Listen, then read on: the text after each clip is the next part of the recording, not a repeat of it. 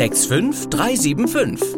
Der Podcast aus Österreich-Winkel. Mit Nachrichten, Tipps, spannenden Gesprächen und Meinungen aus unserer Stadt.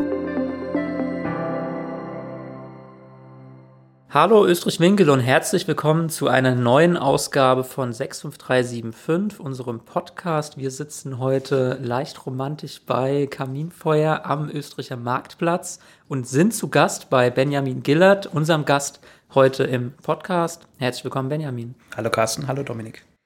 Benjamin, ich fange mal, äh, ich habe eine ganze Liste von Themen, die ich mit dir gerne besprechen würde, die mich interessieren, die hoffentlich auch die Zuhörerinnen und Zuhörer interessieren. Aber ich fange mal an, ähm, ein bisschen mit der Anekdote, wie wir uns äh, live kennengelernt haben.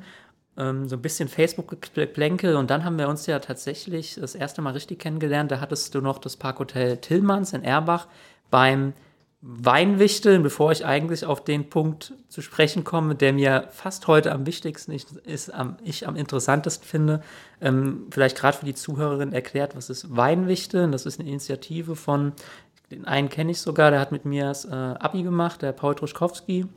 Eine, eine, Initiative, wo man an Weihnachten rum quasi deutschlandweit sich äh, auf einer Webseite anmelden kann, kann sich dann äh, einen Wichtelpartner suchen und dann einen netten Wein wichteln und ähm, aus den gewissen Regionen, da gibt es eine Facebook-Gruppe, ich weiß gar nicht, wie viele tausend da mittlerweile drin sind, äh, kann man sich dann äh, zwischen den Jahren, so was bei uns im Rheingau, treffen, äh, die Wichtelweine dann mitbringen und kann dann netten Abend verbringen und wir waren damals im Parkhotel Tillmanns und darauf will ich eigentlich hinaus. Da habe ich dann gelernt, ähm, ne, gelernt habe ich es nicht, aber ich konnte es mir anschauen, wie sabriert man denn eigentlich eine Flasche und wie lernt man das mit einem Säbel eine Flasche zu öffnen? Ich würde zwei Sätze vorneweg anfangen, weil so haben wir uns tatsächlich in, aus meiner Sicht kennengelernt, nämlich immer kontrovers. Ähm, ich glaube, auch auf Facebook haben wir eigentlich immer eine unterschiedliche Meinung und ganz häufig. Ähm, was ich schätze schon immer ist, dass wir das immer auf sehr, sehr gutem Niveau miteinander begangen haben und auch wenn man sich danach persönlich getroffen hat, auch immer noch ein nettes Wort miteinander wechseln konnte. Und so widerspreche ich dir auch beim Weinwichteln, ähm, bei deiner Ausführung dazu. Das Weinwichteln ist grundsätzlich ein Ansatz gewesen, um diese Weingemeinde in Kontakt miteinander zu bringen. Da hast du völlig recht. Ähm, was aber nicht richtig ist, dass du den Wichtelpartner aussuchst, sondern wird dir zugelost. Das heißt, du weißt vorher nicht, wen du bekommst und du kannst dich anmelden für Deutschland oder auch für Österreich, mittlerweile auch Schweiz und andere Länder und bekommst irgendjemand zugelost, den du manchmal kennst, manchmal auch nicht kennst und du bewichtelst fremde Menschen und da sind die Ambitionen ganz unterschiedlich. Der Winzer macht mit, um seinen Wein zu präsentieren, der macht auch manchmal mit 20 Wichteln mit. Äh, es gibt aber auch Menschen, die sich wahnsinnig viel Mühe machen, eigene Produkte dann noch machen, einen Honig und noch dazu schenken. Aber eigentlich der Urgedanke war, eine Flasche Wein zu wichteln und es ist ein ganz, ganz tolles Projekt, was mittlerweile, du hast das vorhin kurz angefragt, deswegen gehe ich darauf ein, ähm, über 6000 Mitglieder hat, beziehungsweise aktive Mitglieder, die mhm. dieses Jahr mitgemacht haben. Zum Sabrieren, das haben wir damals mit Katharina Fladung genau. gemacht. Die kennst du auch und die kennt wahrscheinlich auch 65375, weil damals unsere Rheingauer Weinkönigin die das bis dato noch nicht konnte. Und äh, das hat uns damals veranlasst zu sagen, Katharina, du musst das lernen. Wir waren auf der Terrasse zusammen. Ähm, das Sabrieren ist ganz einfach, geht auf eine napoleonische Geschichte zurück. Äh, Napoleon hat in seiner leichten Siegesmanie nach einer erfolgreichen Schlacht eine Flasche Champagner mit seinem Säbel geköpft. Und das ist der Ursprung der französischen Sabrage, wie man das nennt. Daher kommt der deutsche Begriff des Sabrierens, der ist also aus dem Französischen. Ähm, und im Prinzip ist es eine Mischung aus Golfspielen, aus Billardspielen und aus äh, Kegeln oder Bowlingspielen. Das heißt, das einzig Wichtige ist, dass das Säbel durchgezogen wird. Das Säbel kann im Übrigen auch ein Schraubenzieher oder tatsächlich sogar eine Wasserflasche oder ein Weinglas sein. Das ist völlig egal. Du brauchst einen etwas festeren Gegenstand ähm, und führst das Säbel an der Naht der Flasche entlang. Wenn man sich jetzt eine Sektflasche vorstellt, die ist aus zwei Teilen zusammengedreht ähm, und hat im Prinzip eine Sollbruchstelle.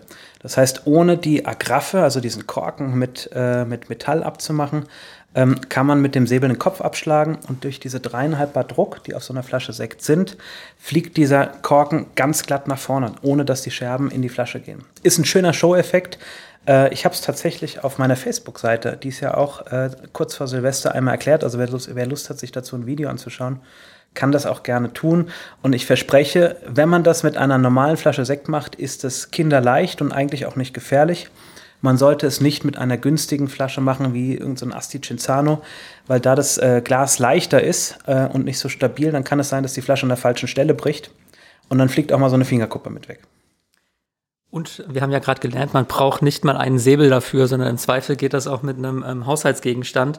Ja, ich kann das im Übrigen, dann nehme ich den Ball auf, auch bestätigen. In der Tat, das meinte ich gerade mit dem äh, mit der Bezeichnung Facebook-Geplänkel. So ein bisschen haben wir uns kennengelernt digital und auch das ein oder andere Mal in der Tat kontrovers diskutiert. Aber da wir jetzt bei ähm, romantischem Lagerfeuer zusammensitzen, bestätige ich das ähm, immer auf einem gewissen Niveau. Und ich glaube, das ist ja auch das, ähm, das Wesentliche und vielleicht an mancher Stelle auch heutzutage fehlt es da an, äh, an manchen Ecken, auch gerade in sozialen Medien, dass man das bewusst trennen kann und ansonsten auch gemütlich beisammensitzen kann kontrovers diskutieren kann in der Sache, aber ansonsten auch harmonisch miteinander ähm, umgehen kann. Jetzt stimme ich dir völlig zu. Na, siehst du, also haben wir da schon einen wunderbaren, äh, ich will nicht sagen Abschluss, weil soweit sind wir noch lange nicht. Ähm, das müssten wir vielleicht nachher ans Ende schneiden. Äh, super Schlusswort wäre es gewesen, aber wir fangen jetzt eigentlich erst an. Weshalb ich die äh, Geschichte auch mit Parkhotel Tillmanns ähm, erwähnt hat, das ist quasi so ein bisschen der Übergang und was mich tatsächlich interessiert. Du bist ja, ich weiß gar nicht was, als was du dich bezeichnest, Hotelier, Sommelier, äh, im Moment äh, Gastro-Mensch. Ähm, erzähl vielleicht mal so ein bisschen auch einfach von dir, wie kamst du dazu? Ich meine, im Moment habt, also ihr habt jetzt ja das Parkhotel Tillmanns nicht mehr, ihr seid jetzt ähm, bei Schloss Reinhardshausen, nee, Reichartshausen, nein, Reinhardshausen. Ich muss immer aufpassen, dass ich das nicht verwechsel mit äh, der EBS, die wir ja haben. Äh, das ist immer so das, äh, die Rheingauer Krankheit, die ich habe, dass ich die beiden Begriffe verwechsel. Also wie kam es bei dir denn dazu einfach, dass du, äh, äh, wie ist dein Lebensweg, wie, wie kamst du in die, ja, Szene, hätte ich fast gesagt, in den Bereich rein und ähm, was hat dich da auch motiviert, dort aktiv zu werden? Ich habe schon immer Spaß an Menschen gehabt. Also ich war immer stärker im Babbeln als im Schreiben, um es jetzt mal klassisch auf die Schule zu transferieren, im Schriftlichen. Ich war immer besser im Mündlichen. Und deswegen war klar, was mit Menschen zu machen. Ich habe mich damals tatsächlich äh, für die Krankenpflege interessiert ähm, oder eben fürs Hotel und habe äh, meine erste Bewerbung gegen die Krone Assmannshausen, damals noch äh, der Top-Betrieb im Rheingau, auch noch mit, dem, mit den Anfängen des Rheingau Gourmet Festivals, die fanden ja dort statt. Ähm, und dort hatte ich ein Vorstellungsgespräch und da hat mich die Senior-Chefin wahnsinnig beeindruckt. Die ist als Gastgeberin aufgetreten, die Lilo Hufnagel, sie ist letztes Jahr leider verstorben. Und die ist durch dieses Restaurant, und da habe ich gesagt, boah, will ich auch mal machen. Und äh, dann habe ich da eine Zusage bekommen bin relativ schnell dann dort auch angenommen worden, habe mit 17 dort meine Ausbildung begonnen und hatte als Vorbild. Ausbildung als was? Als Hotelfachmann. Mhm. Und hatte als Vorbild äh, Hans Bungard, der damals dort Chefderant war, ein knapp 60-Jähriger mit einem immensen Wissen, war schon Lehrer an der Berufsfachschule. Der hat mir alles über Tranchieren, Filettieren, tatsächlich auch Sabrieren äh, beigebracht, um das Thema wieder aufzugreifen. Und ich fand den hoch beeindruckend. Was mich nicht beeindruckt hat, ist, dass der mit knapp 60 noch im Restaurant war. Und habe relativ früh für mich beschlossen, dass ich äh, mir einen Punkt suchen muss, wo ich mich spezialisieren kann und möchte. Und habe angefangen mit der Bar. Wir hatten eine tolle funktionierende Hotelbar dort. Ähm, und dieses Nachtsarbeiten, das hat mir aber nicht gefallen. Und vor allen Dingen haben mir keine Tagungsgäste gefallen, die bis morgens um vier da gesessen haben, in der Hoffnung, dass der letzte Mann mit der letzten Dame noch irgendwo nach oben gehen darf. Ähm, und da hatte ich viele, viele Nächte bis morgens um vier und habe mich dann ganz schnell auf den Wein spezialisiert. Auch natürlich aufgrund der Region, ähm, weil wir hier ganz viele Winzer kennengelernt haben, auch in der Krone. Und dort auch Kontakte entstanden sind, die bis heute auch Bestand haben. Und dann ging es zum Thema Wein. Ich durfte dann die ganzen Weinproben vorbereiten, Rheingau Gourmet Festival, habe in meiner Lehrzeit 1899 Mouton Rothschild und Co. probieren dürfen und fand das gut. Und dann ist das äh, so geblieben. Bin danach ähm, in die Traube Tombach. Das ist einer der Top-Betriebe gewesen zum Harald Wohlfahrt in einem Drei-Sterne-Restaurant. Und äh, habe dort als Kommis-Sommelier angefangen, war dann irgendwann Demi-Chef-Sommelier und habe dort im Prinzip zwei Jahre lang mit zum besten Serviceteam von Deutschland gehören dürfen. Und das war toll. Da haben wir im Prinzip täglich wahnsinnig gute Weine getrunken und teure Weine und das hat mich total versaut weil nach diesen dreieinhalb Jahren war ein einfacher Gutswein für mich nicht genießbar. Das war nicht auf meinem Niveau. Und habe das festgestellt, habe gedacht, okay, jetzt muss es richtig machen, habe die Sommelier-Schule in Koblenz hinten dran gehängt, um da auch wieder geerdet zu werden, das Handwerk mehr zu verstehen, habe teilweise auch äh, ein paar Weine selber gemacht und machen dürfen. Also man muss ja dazu sagen, machen dürfen, weil ich hatte Winzer, die mir sozusagen gestattet haben, bei denen im Keller mich ein bisschen auszutoben. Und habe dann den Respekt auch wieder davor gewonnen, vor dem Handwerk, vor dem einfachen Wein und überhaupt auch, ja natürlich bis heute mit äh, gutem Wein und bin dabei völlig hängen geblieben, weil Kontakt mit Menschen international, äh, du bist mit jedem im Gespräch. Es ist immer ein freundliches Gespräch, weil du dich eben nicht über Krankheiten oder sonstiges unterhalten musst oder über Politik, wenn wir gerade hier schon im Podcast sind, sondern du hast ein Thema, was irgendwo jeden toucht. Und wenn er kein Alkohol trinkt, ähm, kannst du immer noch über alkoholfreien Wein reden. Ähm, und deswegen bin ich da hängen geblieben und hatte immer Chefs, bei denen ich das Gefühl hatte, ich könnte das besser. Und ähm, teilweise, ich bin ja noch in einer Zeit groß geworden, wo also auch der Ton rauer war. Also wenn du heute so mit deinen Mitarbeitern umgehen würdest, dann würden die keine sieben Tage bei dir bleiben. Mhm. Das war aber bei uns völlig normal und unterm Strich hat es mir auch nicht schlecht getan. Aber ich wollte das besser machen. Und äh, besser machen kannst du es nur, wenn du es selber machst. Und das habe ich mit 25 gemacht und habe mich dann selbstständig gemacht in Hattenheim mit dem Weinpunkt war dann im alten Rathaus hier in Österreich an unserem Marktplatz. Ähm, danach im Parkhotel Tillmanns und bin jetzt, äh, und das hast du falsch gesagt und ich finde schön, dass du es falsch sagst, weil es macht fast jeder falsch, in der Residenz Weingut Schloss Reinhardshausen. Ähm, das ist ein hochkomplexer, äh, ja, komplexes Thema, komplexes Gebäude. Es gibt das Schloss Reinhardshausen, das ist dieses große Gebäude, was seit zwei Jahren momentan still ist. Ähm, und aktuell leider nicht betrieben wird. Dann läuft die Grenze sozusagen über unseren Parkplatz, über unseren Hof. Und dann gibt es dort das Weingut Schloss Reinhardshausen. Das wurde von Stefan Lergenmüller gekauft, also aus der Pfalzenwinzer, ähm, vor acht Jahren. Und der verpachtet an uns. Und wir sind die Residenz Weingut Schloss mhm. Reinhardshausen. Jetzt hast du drei Firmierungen auf einem Hof. Und das führt regelmäßig zu wahnsinniger Verwirrung oder die einen haben gehört, der Laden ist ja zu, das ist dann das Schloss Reinhardshausen, die anderen haben gehört, es ist wieder offen, das sind wir. Die Dritten sagen, es gibt nur Wein, das ist Weingut und so weiter und so fort. Wir sind die Residenz Weingut Schloss Reinhardshausen. Und ähm, also in der Tat erstmal was dazugelernt, weil mir gar nicht so bewusst, ne? also diese Trennung. Ähm, dort betreibt er dann die äh, Gastronomiebetrieb im Moment. Ich würde mal einschieben, direkt jetzt auch ganz aktuell, wahrscheinlich äh, womit ihr auch tagtäglich äh, konfrontiert seid und was wahrscheinlich auch die meisten Menschen aktuell umtreibt. Wie betrifft euch gerade jetzt in dem Bereich äh, Corona? Also rhetorisch wäre jetzt die Frage, seid ihr von betroffen? Natürlich seid ihr von betroffen, aber in, in welcher Form geht's, wie geht es euch da jetzt die letzten Monate, muss man ja jetzt mittlerweile schon sagen. Nee, Jahre darfst du mittlerweile. Also sogar mittlerweile, ja. ja. wir sind noch, haben wir das zweite Jahr nicht voll. Ja. Ah, scheiße, da kommt der Studierte. Ich bin's nicht. Ähm, Corona betrifft uns volle Lotte vor, vorneweg gesagt, uns hat noch nie jemand so viel Geld geschenkt im ersten Lockdown, also mit Überbrückungshilfe äh, 1 und 2, 3, was da so kam. Unfassbar viel Geld geschenkt, wenn man sich vorstellt, einfach, dass man nichts zu erwarten hat. Aber es hat mir auch noch nie vorher jemand als Selbstständiger ein Berufsverbot auferlegt. Und ich glaube, das muss man immer ins Verhältnis setzen. Uns wurde geholfen und zwar besser wie einem Künstler ähm, einem Musiker, äh, einem Selbstständigen, den ging es ja wirklich hundsmiserabel.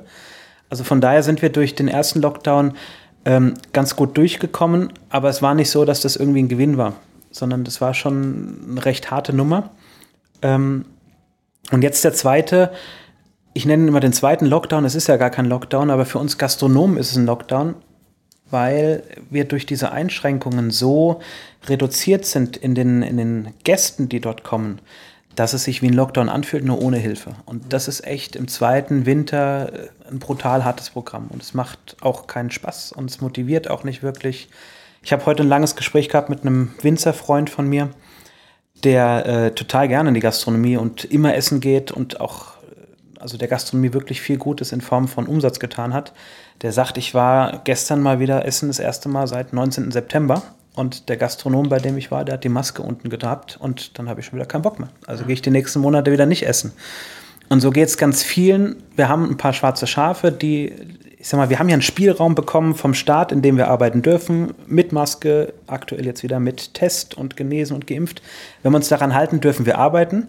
Wir haben dadurch wahnsinnig viel Verluste an Gästen, weil es auf der anderen Seite wieder wahnsinnig viele schwarze Schafe geben, die es nicht richtig machen und dadurch wieder andere Gäste verbrellen, die potenziell viel Geld ausgeben würden.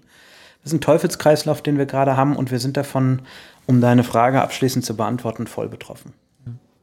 Ähm, hat sich da auch im, äh, also was sind denn so die, die Veränderungen, die euch betreffen? Ich habe jetzt gesehen zum Beispiel, ihr macht jetzt auch einen Lieferservice, da werdet ihr wahrscheinlich in einem Normalbetrieb oder vor zwei Jahren wäre jetzt keiner auf die Idee gekommen, bei euch zu sagen, wir machen jetzt Lieferdienst. Ähm, Gibt es da noch andere Beispiele, was mich auch interessieren würde? Das nehme nehm ich jetzt ja auch mit in meinem eigenen ähm, äh, täglichen beruflichen Alltag, dass es auch Sachen gibt, an die vielleicht vor zwei Jahren keiner gedacht hat, aber die wahrscheinlich auch nachhallen werden äh, nach Corona. Also ich kann jetzt das Beispiel wieder aufnehmen, würdest du auch sagen, in einem Jahr, so toi, toi, toi, dass wir das mehr oder weniger überwunden haben. Ich bin auch der Auffassung, so ganz werden wir diesen Virus die nächste Zeit, äh, wird der uns immer noch begleiten, aber dass man auch sagt, das sind jetzt auch Dinge, die werden beibehalten. Das gleiche betrifft ja das Thema äh, Hygienebestimmungen, aber auch Hygieneauflagen, was man vielleicht auch sagt, das nehmen wir selbst mit, das tragen wir weiter. Das, das würde mich auch mal interessieren, wo du sagst, vielleicht sogar an, an manchen Stellen, auch wenn es schwierig ist, aus der Not geboren, so, so ein kleiner Innovationsschub.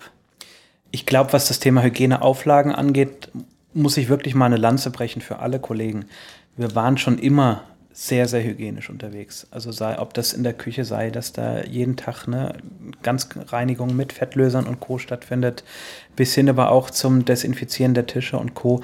Also wir haben da schon immer viel gemacht und ich glaube, es ist besser, was wir jetzt machen mit äh, Desinfektionsspendern bei Tagungen. Ähm, ich muss auch von mir selber sagen, ich habe in den letzten anderthalb Jahren keine klassische Erkältung gehabt. Die habe ich sonst immer zweimal im Jahr. Das heißt, dieses nicht Hände schütteln, was ich per se auf der einen Seite vermisse. Auf der anderen Seite führt es aber auch dazu, ähm, dass ich mich nicht anstecke. Und genauso ist es bei Tagungen, die desinfizieren, äh, desinfizieren sich bei uns die Hände. Ähm, das gefällt mir gut auf der einen Seite. Auf der anderen Seite hat das natürlich auch den Nachteil, dass wir unsere Klimaziele natürlich mit Füßen treten. Ne? Wir arbeiten so viel mit Handschuhen, mit Plastikhandschuhen, Einmalhandschuhen. Bei uns gibt es die auch am Frühstücksbuffet. Das heißt, jeder Gast mhm. muss sich so einen Handschuh anziehen, so einen klassischen großen Bäckerhandschuh, äh, um sich da am Buffet bedienen zu dürfen. Das ist ein Müllverbrauch. Ähm, Greta würde sich nicht im Grabe umdrehen, sondern die dreht sich irgendwo um. Die lebt ja noch aber das ist, äh, ist nicht schön. Das sind die schlechten Seiten. Es ist auch wahrscheinlich auch ganz pragmatisch Aufwand und Kosten, ne, die ja auch zusätzlich on top kommen. Kostenaufwand ist natürlich deutlich höher, ja, wobei ich das für, die, für diese Hygienegeschichte gut finde und das werden wir auch beibehalten. Ähm, auch wenn Corona dann irgendwann mal rum ist. Das gefällt mir wirklich gut. Ähm, das Thema Lieferservice, was wir aktuell machen, also unser, unsere Schlossschenke to go, das ist im Prinzip auch aus der Not äh, geboren weil es keinen Sinn macht, meine Mitarbeiter acht Stunden da stehen zu lassen. Äh, wir haben momentan keine zwei Schichten, äh, da kommen zu wenig Menschen. Wir machen das aktuell zwischen 17 und 21 Uhr in der Kernzeit. Und äh, wer Lust hat, kann auch bei uns äh, direkt vor Ort essen, aber dann halt zu aktuellen Bestimmungen. Das ist jetzt 2G.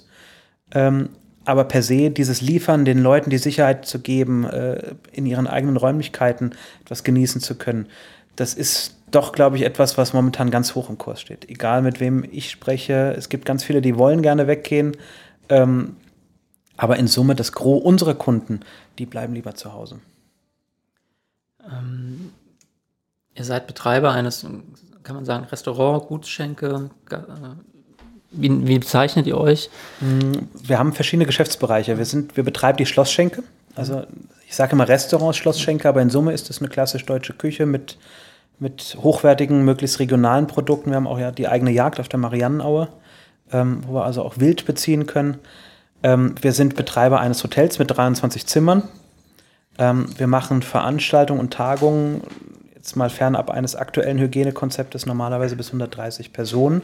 Und wir dürfen für das Weingut Schloss Reinhardshausen das Gesicht für den Endverbraucher sein und betreiben die Vinothek. Also in Summe haben wir vier Geschäftsbereiche. Ähm, auf das Thema Mariannenaue müssen wir gleich nochmal äh, eingehen, das interessiert mich auf jeden Fall, aber äh, vorab würde mich nochmal interessieren, wie, wie sieht so dein Alltag aus? Also wie kann ich mir den Alltag eines Selbstständigen vorstellen, der sagt, äh, ich habe jetzt, äh, ich weiß gar nicht, ob sieben Tage die Woche oder wie lange ihr aufhabt, also die Residenz zu betreiben, aber auch noch mit dem Ganzen, was du gerade eben ähm, aufgezählt hast, schilder mal so ein bisschen deinen, deinen täglichen Alltag oder wie sieht bei dir die Woche aus? Ich bin ja verheiratet mit meiner Geschäftspartnerin, äh, mit der Natascha Wilhelmi. Und wir haben zusammen drei Kinder im Patchwork. Deswegen ist bei uns also zusätzlich zu der Selbstständigkeit nochmal eine Sondersituation. Und im Prinzip sind wir sieben Tage 100 Prozent für den Betrieb da. Das heißt von morgens bis abends, je nach Bedarf. Im Winter ein bisschen weniger, im Sommer eigentlich nonstop. Und in den Tagen, in denen wir unsere Kinder haben, ähm, teilen wir uns auf. Dann sind die Kinder in der Schule und der Betreuung, dann sind wir im Prinzip von 7 bis 16 Uhr da und dann ist der Abend, findet ohne uns statt. Aber die, die, der Betrieb Residenz Weingut Schloss Reinhardshausen ist ein Sieben-Tage-Betrieb, äh, der von 6.30 Uhr bis 23 Uhr geht. Und das kannst du nicht alles als Selbstständiger abdecken. Ich glaube, wir arbeiten sehr viel. Ähm, wir arbeiten aber auch eigentlich sehr gerne ähm, und haben halt einfach diese Sondersituation, dass wir uns um die Kinder herum ein bisschen planen und letztendlich dann auch unsere Mitarbeiter um die Kinder herum planen. Wie viele Mitarbeiter habt ihr? Also wie groß ist der Betrieb? Zwölf Personen. Zwölf Personen, okay. Ja, und dann, ich habe es gerade schon angekündigt, Jagd auf der Mariannenaue. Für den Rheingauer ist die Mariannenaue ja so, ein, so, eine, so eine kleine Oase fernab, wo man eigentlich gar nicht hinkommt. Ähm, sie gehört bei euch ja irgendwie mit dazu zum Betrieb. Ja, ich sage ein vorsichtiges Ja, weil die Mariannenaue, und ich glaube, das ist das, was jeder verstehen muss und sollte, ist ein Privatgrundstück. Und äh, die gehört äh, dem, äh, der Familie Lergenmüller aus der Pfalz. Und wir sind dort ähm, maximal Gast. Die Mariannenaue ist ein, ein Naturschutzgebiet, was auch äh, streng unter dem NABU steht. Und wer mal mit dem NABU zu tun hatte, weiß, äh, die haben ganz scharfe Zähne. Das heißt, selbst der Inhaber ähm, kriegt ganz klar vorgegeben, was er darf und was er nicht darf. Äh, welche Wege er belaufen darf, welche Ecken er nicht belaufen darf. Also die Mariannenaue ist 4,2 Kilometer lang, zieht sich von ja, zwischen Eltville und Erbach bis Österreich äh, fast bis zum Kran ähm, und ist in Summe 300 Meter breit. Das ist ein Riesengrundstück mit 150 Hektar und davon dürfen wir, und ich sage jetzt mal wir als Weingut und Residenz äh, Schloss Reinhardshausen, dürfen wir ungefähr 60 Hektar begehen. Der Rest ist den Tieren vorbehalten, äh, den illegalen Paddler, die da immer mal wieder dazwischen rutschen und aber auch gut bestraft werden, wenn sie erwischt werden. Ähm, es ist ein Privatgrundstück und das muss man sich, glaube ich, immer vor Augen halten. Und es gibt ja tatsächlich auch Weinberge dort auf der Insel. Ne? Ja, 27 Hektar. Wahnsinn, das ja. Okay, das ist mehr als ein normaler mittelgroßer Winzer. Das hätte ich jetzt gar nicht gedacht. Ja, das hätte ich ja. mir jetzt deutlich kleiner vorgestellt. Das ist im Prinzip nur mal ein eigenes Subweingut, ist auch bei uns in der Etikettierung äh, auf dem Weingut nochmal eine ganz andere Geschichte wie das Festland. Also auf dem Festland haben wir unser Königsblau, das Preußenblau und die Insel hat ein eigenes Etikett. Ähm, das ist ein ich könnte jetzt lange in Schwärmen kommen. Es ist ein Naturschutzgebiet, wo der Mensch äh, die untergeordnete Rolle spielt. Also wenn du da zu zweit drauf gehst und ganz leise bist, dann siehst du Tiere äh, vom Reh über das Wildschwein, über Waschbären, Füchse, äh, Milane, Rotmilane, Eisvogel. Also da, das ist äh, total spannend. Und äh, das funktioniert nur, wenn da ganz, ganz viel Ruhe ist. Und das verlangt der Nabu. Und unterm Strich erwartet das auch der Inhaber der Insel. Ähm, jetzt versuche ich ein bisschen so den Faden aufzunehmen. Ähm, Stichwort Wein, du hattest ja auch schon erzählt, Sommelierschule, du bist äh, Sommelier, sagt man ausgebildet oder zertifiziert. Das ist leider keine geschützte Berufsbezeichnung. Keine Jeder, der irgendwie meint, er könnte was, äh, darf sagen, er ist Sommelier, was, was ich per se und viele andere auch schade finden. Ich bin ein IHK-geprüfter Sommelier. Mhm es gibt noch den verbandsgeprüften Sommelier und dann gibt es ganz viele Sommeliers, die sich Sommelier nennen. Okay, ähm, ich dachte gerade schon, ich kann hier rausgehen und sagen, ja, dann bin ich ja auch Sommelier, aber ja, so, so, ja, ja, ähm, ich, ich kenne meine Grenzen, ja, aber tatsächlich würde mich dann mal interessieren vom Fachmann, das interessiert ja den Laien wie, wie mich dann wieder. Wir haben ja auch einen äh, leckeren Wein von dir aufgetischt bekommen, der schmeckt auch, das, da hört dann meine, äh, meine Meinungsbildung schon fast wieder auf. Was macht denn so den guten Wein aus? Wie, wie, ähm, wie bringt man den an den Mann, an die Frau ran? Ähm, auch vielleicht mal so ein bisschen aus dem Nähkästchen, du wirst schon die eine oder andere Verköstigung, Weinprobe etc. moderiert haben. Ähm, das ist ja auch so ein bisschen so das eigene Völkchen, der Weintrinker, gerade derjenige, der vielleicht zur Weinprobe geht. Ähm, also ich glaube, ich bin da ein bisschen der, der untypische gelernte Sommelier, sage ich jetzt mal bewusst. Ähm, weil bei mir Aromen eine ganz untergeordnete Rolle spielen. Ich würde jetzt niemals anfangen, dir 17 Aromen zu erzählen, die in dem Wein drin sind, weil Wein ist immer ein subjektives Trinken. Das heißt, deine Empfindung ist die richtige. In so einem Wein sind knapp 300 Aromen drin. Und wenn du die Banane riechst ähm, und ich rieche den Apfel, dann heißt es nicht, dass du Unrecht hast und ich Recht habe. Ähm, deswegen bin ich kein Mensch, der gerne über Rum redet. Äh, ich rede lieber über Säure, Alkohol und wie das Ganze im Verhältnis steht. Ähm, per se ist die wichtigste Antwort, wenn der Wein schmeckt, ist es der richtige Wein. Das hast du vorhin auch schon gesagt, als wir noch off-topic waren. Wein schmeckt ist mir das Wichtigste und da hast du völlig recht. Wenn du ins Fachliche reingehst, ähm, dann macht einen guten Wein aus, wenn er fachlich sauber und gut gemacht wurde. Ne, jeder, jeder Koch, jeder Winzer, jeder, der Lebensmittel herstellt, auch ein Eishersteller, die einen können es und die anderen können es weniger und manche können es gar nicht. Ähm, und wenn ein Wein fehlerhaft ist, dann können wir Profis das auch benennen, was das für ein Fehler ist im Normalfall. Und oftmals hat das was mit unsauber Arbeiten zu tun oder unsauber im Weinberg auf dem Fass, ein Fass nicht richtig gereinigt. Ähm, oder auch äh, eine Oxidation, die stattgefunden hat, weil es fast nicht richtig aufgefüllt war. Also es gibt tausend Fehler, die man machen kann, die ein sauber arbeitender Winzer nicht macht. Und wenn er das alles beherzigt hat, dann muss mir der Wein nicht unbedingt schmecken, aber dann ist es ein handwerklich guter Wein. Und alles andere danach ist subjektiv, schmeckt oder schmeckt nicht. Jetzt hast du ja vorhin schon gesagt, so ein bisschen äh, hast, warst du da auch in Anführungszeichen verdorben, ähm, auch weil du den, den Wein nicht mehr oder das, das Produkt hinten dran, die, die Arbeit zeitweise äh, nicht so richtig äh, schätzen äh, konntest. Würdest du jetzt äh, auch sagen, oder ich stelle mir das immer so vor, so, so ein bisschen habe ich dann immer auch den, man, kennt sie auch im Rheingau, so die, die Leute, die, wo ich auch überrascht bin, die selbst einen Gastrobetrieb haben und da sieht man sie manchmal so als Gast in einem anderen Restaurant sitzen. Äh, dich betrifft das jetzt doppelt, sowohl als, als Weintrinker oder auch wenn du vielleicht noch woanders essen gehst. Wie ist da eigentlich, wie, wie ist da so die eigene Wahrnehmung? Denkt man da auch da manchmal so, ach, also das hätte ich jetzt aber anders gemacht oder also den Wein hätte ich so jetzt nicht aufgetischt. Das ja, ist eher, voller Lotte. Also man, ich finde, man kann das ganz toll auf Facebook gerade lesen. Ähm, ich meine, vor drei Jahren hatten wir noch lauter Fußballprofis und aktuell haben wir lauter Corona-Profis. Ne? okay. Nichts gelernt, äh, noch nie was über, über einen Virus gehört, geschweige denn, wie sich sowas zusammensetzt, aber du musst was dazu sagen und du weißt vor allem, wie es richtig ist. Und ähnlich ist es so beim Wein. Da gibt es ganz viele Schwätzer und ich war in jungen Jahren einer von den Schwätzern, der halt einfach in seinem Leben unfassbar viel Gutes getrunken hat, äh, von dem sich andere wünschen, sie würden es einmal in ihrem Leben trinken dürfen. Und in dem Moment gesagt hat, ich weiß, wie es funktioniert und ich weiß, wie der Hase läuft. Und äh, mit der gleichen, ich sage jetzt mal Arroganz, bin ich dann an Kollegen ran.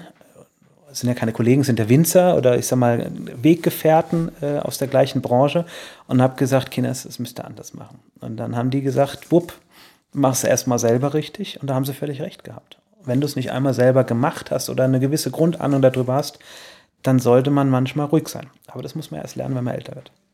Auf jeden Fall eine spannende Selbsteinschätzung.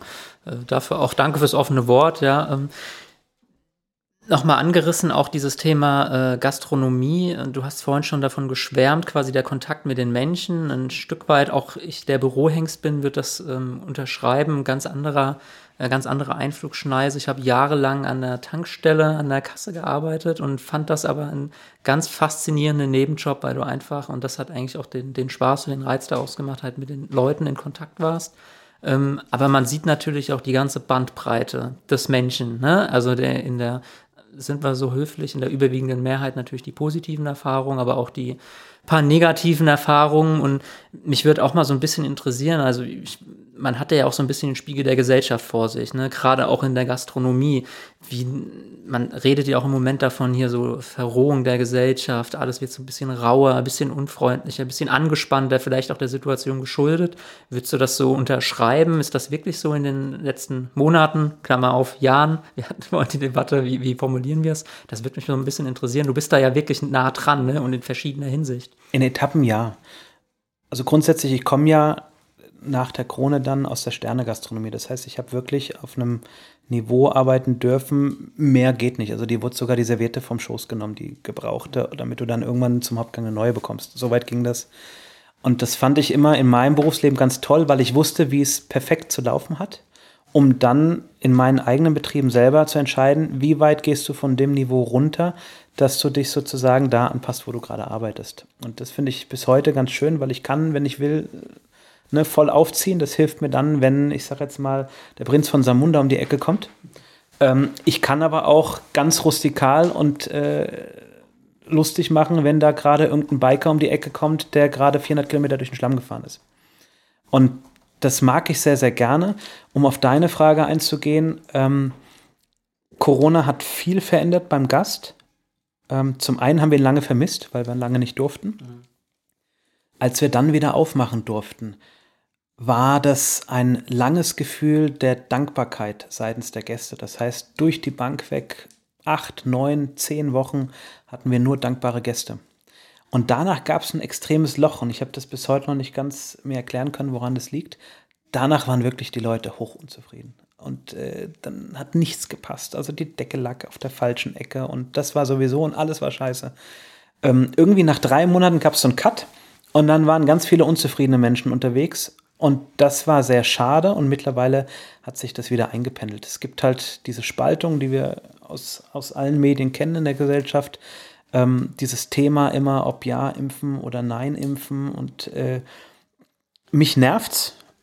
Ähm, und das ist tatsächlich ein ganz großes Thema in der Gastronomie, auch seitens des Gastes.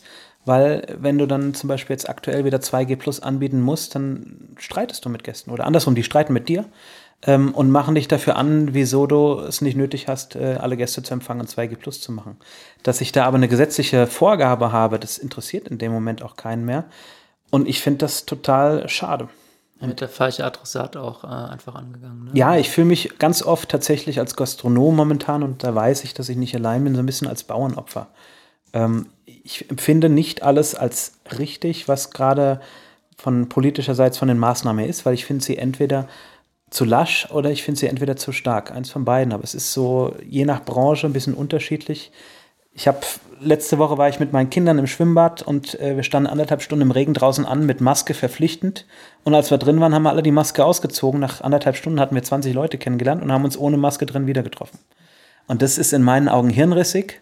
Und auf der anderen Seite sind wir als Gastronomie der permanente Superspreader, äh, der potenzielle Hotspot, der wir ja faktisch nachgewiesen gar nicht sind. Und irgendwo ist das, das stimmt nicht so ganz. Also entweder machen wir es richtig und machen alle einmal zu, aber dieses Laschi-Waschivari, das ist anstrengend für uns und wie gesagt, führt dazu, dass wir ganz oft das Bauernopfer sind und Opfer auch der Unzufriedenheit unserer Kunden.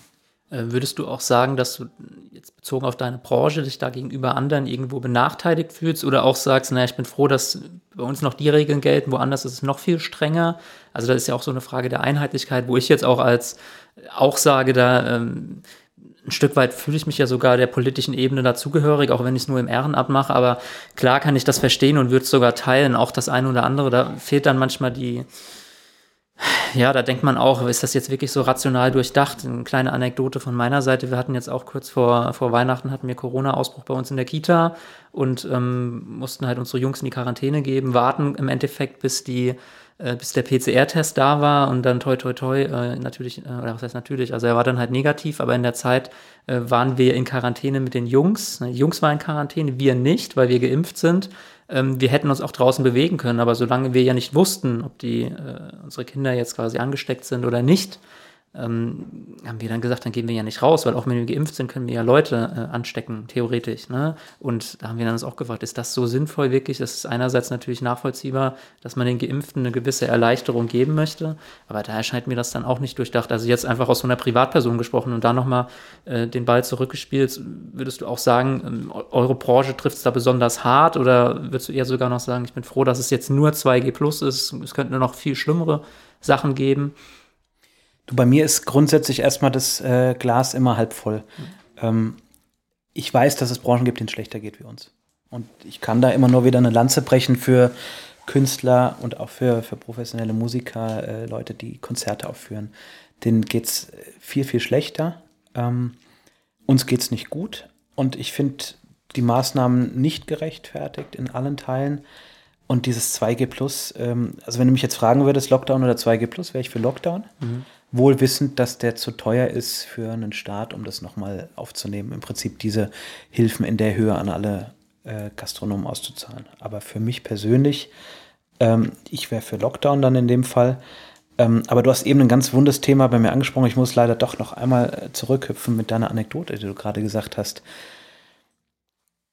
Wenn ich schon mal adressieren darf, mich nervt es, dass ein Geimpfter und Geboosterter, das bin ich im Übrigen auch und auch überzeugt, dass der der Meinung ist, er ist nicht mehr ansteckend. Hm. Natürlich müssen wir uns testen lassen. Und wenn meine Kinder Corona haben, muss ich mich auch testen lassen. Warum haben wir da jetzt irgendwelche Vorrechte, nur weil wir geboostert sind? Wir sind besser geschützt. Und genauso nervt es mich, wenn ein Impfgegner sagt, äh, es sind die Geimpften, die Überträger sind und wir sind doch alle gesund. Also ich verstehe diese Situation nicht und ein politisches Appell vielleicht doch. Wir sind eine Demokratie und in der Demokratie hast du Verantwortung. Und nicht nur Rechte, du darfst nicht nur deine Meinung äußern, sondern du musst eben auch mal was tun für die Demokratie, für die Gemeinschaft. Und das heißt für mich ganz klar impfen. Ich respektiere auch jemand, der sagt, mache ich nicht. Aber dann muss er eben auch mit den Folgen leben. Mhm. Aber er muss nicht irgendjemand anderen vorwerfen, dass da alles, dass wir uns alle maschinisieren, verstaatlichen lassen. Und genauso sollte der Geboosterte nicht sagen, wir sind nicht diejenigen, die anstecken. Weil ich glaube tatsächlich, dass wir Geboosterten diejenigen sind, die anstecken, weil sich ganz viele Leute überhaupt nicht mehr testen lassen. Und das nervt mich genauso. Das stimmt. In der Tat ist es wahrscheinlich die Kombi, die zum Erfolg führt und auch zur Normalität. Äh, eben, dass äh, jeder, der das möchte, zum Glück ist es ja die Mehrheit, sich impfen lässt, um den Eigenschutz zu haben. Äh, aber eben auch die, äh, die Tests, die halt auch garantieren, dass ich Stand jetzt, garantieren ist natürlich so ein Wort. Wir wissen auch, die Tests sind zum Teil nicht alle 100% valide, aber dass ich halt eine gewisse Sicherheit einfach auch habe, dass ich niemand anders im Moment zumindest Status quo dann äh, infizieren kann, falls ich denn etwas habe. Ja, das ist würde ich unterschreiben. An der Stelle sind wir mal wieder einer Meinung. Ja. Hey. hey. Und wir sitzen zu dritt da. Ich muss es ja auch nochmal sagen. Wir sind alle geboostert, glaube ich. Der Dominik auch. Korrekt. Und wir sind alle drei getestet heute. So ist das. Respekt voneinander. Finde ich auch gut. Das stimmt. Jetzt müssen wir nur noch hoffen, dass die Tests auch alle äh, richtig ausgeschlagen haben. Aber da sind wir einfach mal optimistisch wir an der Stelle. Genau. Und wenn nicht, äh, bleiben wir hier in der Quarantäne und reden noch ein bisschen länger die nächsten Tage. Ja. Ähm, was mich tatsächlich auch noch mal interessieren würde, ähm, so ein bisschen interessiert mich ja auch immer so der, ich hatte das vorhin schon mal angerissen, so, so, so der Alltag der, der Leute und auch in deinem Fall so, so der berufliche Alltag. Du hast so ein bisschen gerade geschildert und schön auch aus deiner Vorzeit. Du bist zur Perfektion, beherrschst du eigentlich alles in deinem Beritt. Ähm, auch diese Geschichten, wenn du Events organisierst und ich weiß ja auch äh, große Feierlichkeiten, ich meine Hochzeiten oder sowas, Geburtstage, andere Feierlichkeiten, ist ja für dich jetzt alles nichts Neues ähm, oder auch im täglichen Restaurantbetrieb. Da muss doch auch irgendwann schon mal was schiefgegangen sein oder so, wo man denkt, um Gottes Willen, das ist jetzt aber nicht nach Plan gelaufen. volle Lotte. Äh, volle Lotte, ja, dann jetzt feuerfrei. Du darfst die Zuhörer unterhalten, ja. Ich habe meine Veranstaltung vergessen. Okay. Äh, das war tatsächlich noch zu Beginn meiner Selbstständigkeit. Ähm, eine Veranstaltung mit 30 Personen im Weinpunkt in Hattenheim. Und da stand auf einmal die Sekretärin vor mir, freudig strahlend und äh, positiv erregt, ob dessen was kommt. Und äh, sagte, in einer halben Stunde sind die Gäste da. Und den Weinpunkt habe ich komplett alleine gemacht, also auch komplett alleine gekocht. Ähm, und ich hatte nichts da und ich hatte auch nicht die Möglichkeit, in einer halben Stunde das versprochene Viergangmenü zu zaubern. Und dann gibt es äh, Kontakte und Freunde wie den Josef Laufer, Junior vom Krug, der neben dran war. Da bin ich rübergelaufen und habe gesagt, Josef, äh, Viergangmenü bitte in einer Stunde schicken. Und dann habe ich heimlich über die Straße ein Viergangmenü getragen und hatte hochzufriedene Gäste ähm, ob des tollen Menüs. Danke, Josef, an der Stelle nochmal. Ja, wir werden ihn verlinken und grüßen an der Stelle, ja. Ähm, stimmt, Weinpunkt in Hattenheim in der Tat. Äh, wo du es jetzt sagst, ich glaube, da hatten wir ja dann auch schon, ohne uns zu kennen, schon Berührungspunkte, weil ich da ab und an zumindest seinerzeit auch gewesen bin. Ja, korrekt. Ja, ähm, ja spannend.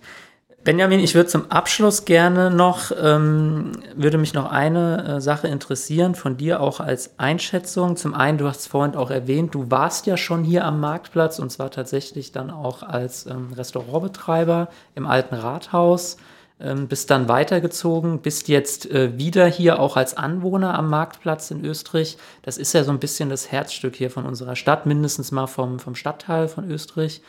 Ich weiß nicht, wie viele Politikergenerationen ähm, schon sagen, wir wollen hier mal ein bisschen mehr Leben ähm, reinbekommen auf den Marktplatz. Es gab schon die unterschiedlichsten Versuche. Manches hat funktioniert, manches hat nicht funktioniert, manches vielleicht auch erwartbar nicht funktioniert und manches fragt man sich, warum hat es eigentlich nicht geklappt? Ich würde mal aus deiner Sicht, und ich meine, du hast ja auch wirklich äh, auch aus deiner Expertise heraus einen gewissen Draufblick, interessieren, wo würdest du dann sagen, wo, wo steckt hier das Potenzial eigentlich, sowohl an dem Platz, aber vielleicht auch in dem Ort, wo du noch denkst, na, da fehlt noch ein bisschen Drive, äh, das könnte jetzt noch, äh, könnte noch was bringen für unsere Stadt. Kommt dein Podcast mit ein bisschen Kritik klar? Immer, ja, im Zweifel schneiden das raus. Dominik, ich weiß genau, was ich gesagt habe. Wenn du das rausschneidest, dann äh, kriegen wir Probleme miteinander. Ähm, ich finde Österreich-Winkel, und wie gesagt, ich sage das aus Unternehmersicht und nicht aus politischer Sicht, ähm, Österreich-Winkel, und ich sage bewusst Österreich-Winkel, nebst allen Stadtteilen, steht sich ganz häufig selbst im Weg. Ob das jetzt äh, innerpolitische Scharaden sind, dass äh, Rot gegen Schwarz oder wer auch immer oder gegen Gelb schießt. Ähm, und das Gleiche verhält sich so, wenn man hier was machen möchte. Ähm, ich habe ja hier zweimal das Österreicher Marktfest organisiert mit dem Heiko Hemes zusammen. Mhm. Und äh, man stößt eigentlich immer nur auf Schwierigkeiten. Äh, ohne das jetzt größer auszuführen, ähm, ich hab, wollte dieses Jahr einen, einen Glühwein to go hier anbieten, weil ich finde, dass wir seit zwei Jahren den allerschönsten Weihnachtsbaum überhaupt am Österreicher Marktplatz haben, dank des äh, Gewerbevereins, die den und den Kindern vor allen Dingen, die den äh, A schmücken und auch wieder abschmücken. Ähm, was ich ganz toll finde und fand das einfach so toll. Im Rahmen dessen könnte man ja auch einen Glühwein to go anbieten, unkompliziert, ne, Selbstbedienung und Co. Und auch ohne das weiter auszuführen, ich habe einen zweiseitigen Brief vom Ordnungsamt bekommen, warum das nicht möglich ist. Ähm, der einzige Satz, den ich äh, verstehen konnte, ist das Thema Jugendschutz, dass da also eine schwere Nachvollziehbarkeit ist, ob da nicht dann auch ein, Zwölfjähriger sich den Glühwein holt. Das ist der einzige Punkt, den ich akzeptiert habe, aber ansonsten war erstmal zwei Seiten, warum es nicht geht. Und so verhält sich das eigentlich, seit ich Österreich-Winkel kenne. Ob es der Dippemarkt ist, wo die Eisdiele auf einmal die Hälfte ihrer Bestuhlung abräumen muss oder wie auch immer. Es wird alles immer schwierig gemacht. Und das ist, äh, das zeichnet Österreich-Winkel aus. Und ich finde, Österreich-Winkel zeichnet auch aus, dass man wenig miteinander macht. Also wenn man sich jetzt aktuell gleich das Positive vorneweg, den Österreicher Weinstand anschaut, dann finde ich das ganz toll, wie da jetzt immer mehr miteinander gemacht wird. Man hat sich endlich mal für eine Vergrößerung des Fasses durchringen können. Das mhm. war aber auch gefühlt eine 15-Jahre-Story. Also 2014, als ich hier schon aktiv war, war das schon Thema. Ähm, und jetzt haben sie es gemacht und dann auch mal Live-Musik und miteinander und Co. Und das finde ich alles ganz super. Und ich glaube, dass die Zukunft von Unternehmern, wenn man irgendetwas beleben möchte, nur so aussehen kann, dass man es A zusammen macht, gemeinsam und B vor allen Dingen noch viel wichtiger auch die Rückendeckung von der Stadt hat und nicht, ich sag mal, den vollen Kostenapparat und den vollen Auflagenapparat eines äh, deutschen Ordnungsamtes zu spüren bekommt, weil das macht das Ganze hier unmöglich und unwirtschaftlich. Und wenn wir eins uns momentan nicht leisten können, dann sind Sachen, auf die wir drauflegen. Mhm. Und ähm, nochmal konkret, wenn du jetzt irgendwie wünschst dir was spielen könntest, irgendwie drei Ideen oder auch nur eine, jetzt bezogen auf den Marktplatz, ich komme nochmal zurück, weil wir auch hier gerade quasi drauf schauen. Äh, was wäre das? Bisschen gesponnen ruhig auch. Ich hätte gern wieder ein Marktfest in irgendeiner Form auch immer. Äh, und das muss was Aktives sein, gerne von Österreichern für Österreicher. Das kann auch mit Österreicher Musik, mit Österreicher Winzern sein, mit Österreicher Gastronomen. Ähm, dafür muss es im Prinzip äh, ja, ein Go von der Stadt geben. Ich fand den Ansatz von der Julia Scharf mit ihrem Höfe-Flohmarkt total sensationell. Das könnte man ausbauen in Form eines äh, Tag des offenen Hofes wenn ihr wüsstet, was hier manchmal für tolle Höfe hinter diesen tollen großen Türen sind, mhm. ähm, da würden, glaube ich, einige Touristen und auch selbst Österreicher würden von Neid erblassen. Und ich finde, das könnte man super als Veranstaltung aufziehen, zu sagen, wir machen einen Tag des offenen Hofes, wo jeder, der Lust hat, das will, ja vielleicht auch nicht jeder zeigen, aber einfach mal die Tür aufmacht und ich sag mal dem Beispiel Julia Scharf folgt äh, und da eine schöne Geschichte macht. Das darf dann aber nicht einhergehen mit, da müsst ihr erstmal eine Gaststättenkonzession beantragen und das dauert sechs Wochen in der Genehmigung und dazu müssen wir noch hier und das und dann ist es schon wieder tot. Das muss schnell, unkompliziert und unprätentiös sein und ich glaube, dann kann äh, sowas auch funktionieren. Und ich meine, dass das Thema Markt gescheitert ist, das hängt aber auch daran äh, mit, dass der Österreicher das auch akzeptieren muss. Also wenn, wenn er ein Angebot hat, sei es ein Café unten an der Rheinallee oder sei es ein Marktplatz oder auch ein Dippemarkt, dann muss er halt auch dahin gehen. Dann ist das so, so wie man früher in die Kirche gehen musste, weil sich das so gehört. Ähm, man muss den Ort auch unterstützen und eben nicht nur Amazon.de äh, etc. bemühen. Dann hat so was Bestand und auch äh, eine Erfolgschance. Ansonsten ist es schwierig. Aber da müssen wir alle ran. Die Stadt, der Bürger und letztendlich auch diejenigen, die es organisieren und durchführen. Und das kann ich wirklich aus Erfahrung sagen, es ist eine Schweinearbeit, die selten, selten ähm, gewürdigt wird. Ich würde sagen, Benjamin, das war ein super Schlusswort. Ich bedanke mich bei dir, ähm, wünsche den Zuhörerinnen und Zuhörern viel Spaß, beziehungsweise wenn Sie das jetzt gehört haben, äh, diesen Satz, hoffe ich, Sie hatten viel Spaß beim Zuhören. Und ja, dir einen schönen Abend. Vielen Dank. Tschüss, Österreich. Macht's gut. Das war der 65375 Podcast, präsentiert von der SPD Österreich-Winkel. Ab sofort nie mehr eine Ausgabe verpassen. Abonnieren Sie unseren Podcast auf Spotify, iTunes, Deezer oder YouTube und bleiben Sie auf dem Laufenden.